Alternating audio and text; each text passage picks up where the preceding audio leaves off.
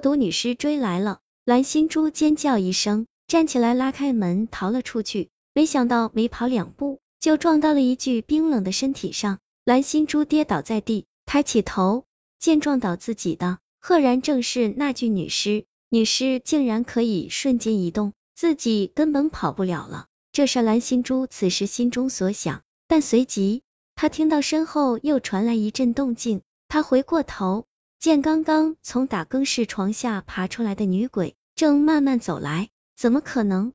不对，那不是女鬼，那分明就是胡可儿。随即，另一个女鬼也从床下钻了出来，同样是化妆成女鬼模样的张甜甜。这到底是怎么一回事？蓝心珠彻底懵了。前有女尸挡道，后有明显不怀好意的胡可儿和张甜甜，早已被恐惧抽空力气的蓝心珠根本不想再跑了。此时对他来说，死或许是比这样绝望的逃跑更容易接受，但他不想就这样稀里糊涂的死。蓝心珠看着胡可儿和张甜甜，问：你们能告诉我这到底是怎么一回事吗？胡可儿静静的看着蓝心珠。似乎根本不把眼前的女尸放在眼中，而奇怪的是，女尸这时也没有继续攻击他。胡可儿冷笑一声，说：“你还不明白吗？这些都是我和张甜甜联手做出来的，到了现在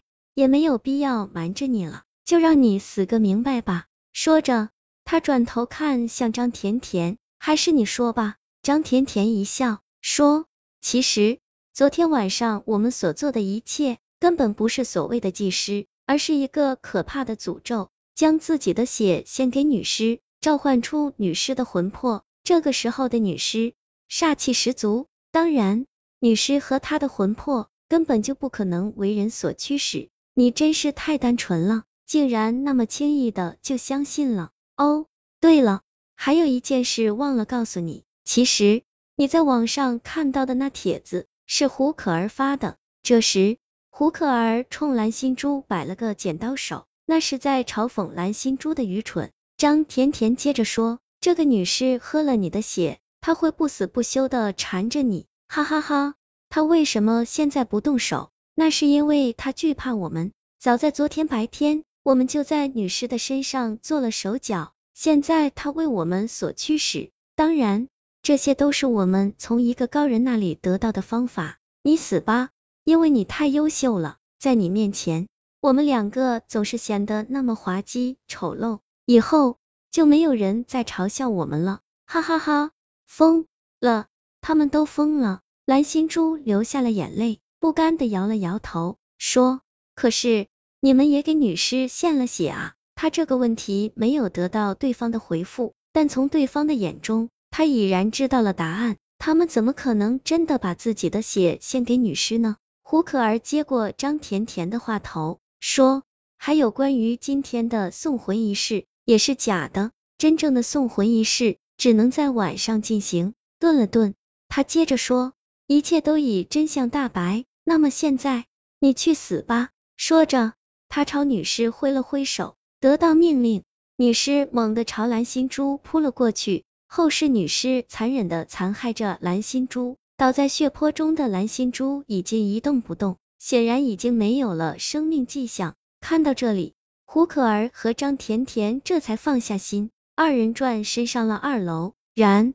后打开走廊最角落的教室门，顺着窗户爬了出去。之前蓝心珠之所以打不开二楼和三楼教室的门，是因为胡可儿和张甜甜。早已将所有的门都上了锁，因为他们已经做好一切应对措施，而钥匙也已被他们从打更室里偷了来。窗户外是学校的院墙，还有蔓藤，所以二人很轻松的就爬了下去。这个地方比较偏僻，平时没人经过，不会被人发现。这一切自然也是二人之前早就观察过的。为了残害蓝心珠，二人可谓是费尽心机。他们之所以不从大门走，是因为不想现在打开实验楼的大门，因为女尸还在里面，加上蓝心珠的尸体，这一切如被发现，他们二人麻烦就大了。他们要等的是天黑，天黑之后，他们就可以用送魂仪式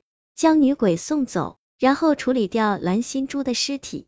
现在是毕业季，相信突然少了一个人，不会被任何人发现。回到寝室，两个人愉快极了，终于不用再看到那个讨厌的人了。很快，时间就到了晚上，胡可儿和张甜甜再次来到实验楼，从白天出来的地方进到了里面。实验楼里很黑，还有女尸在，但二人并不害怕，因为他们知道女尸是不敢伤害他们的。走到走廊上，两个人奔着那间教室走去。走着走着，张甜甜突然停下了脚步，转头问胡可儿：“你有听到什么吗？”胡可儿摇了摇头，什么也没有听到。怎么了？张甜甜回头看了看，然后摇了摇头：“我怎么感觉后面有人跟着？有可能不是人。”胡可儿一笑，说：“你怕什么？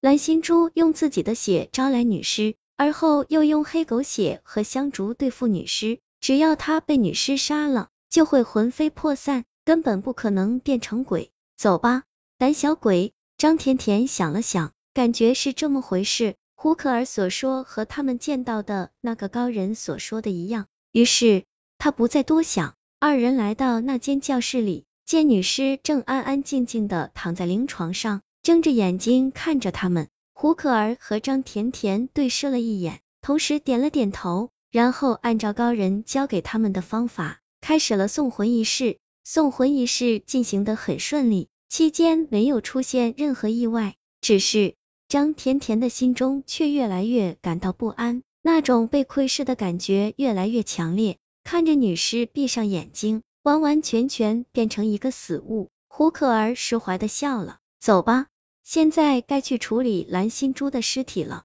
两个女生出了教室，可是没走几步就都停住了。一个人拦住了他们的去路，尾生胡可儿和张甜甜怎么也没有想到，竟然会在此刻看到这个人。不对，他已经不是人了。他脖子歪在肩膀上，脑袋与身子垂直，两只眼睛吐了出来，长长的舌头从嘴里耷拉出来，这完全是一副吊死鬼的模样。他正是打更师傅。胡可儿和张甜甜浑身汗毛倒竖，你你怎么会在这里？打更师傅冷冷的看着他们，过了一会儿才哼了一声：“你们几个闲得没事来祭师，如果不是因为你们，我也不会死。之前女尸在，我不敢对你们下手，现在女尸的魂魄已经被送走，我看谁还能帮你们？你们都给我去死！”说着，打更师傅伸出双臂扑向胡可儿和张甜甜，胡可儿和张甜甜吓得魂飞魄散。慌乱之中，掏出买来的桃木匕首和符纸，去招架打更师傅。可他们很快发现，那些所谓的法器根本就不管用。没过多久，两声撕心裂肺的尖叫从实验楼里传出，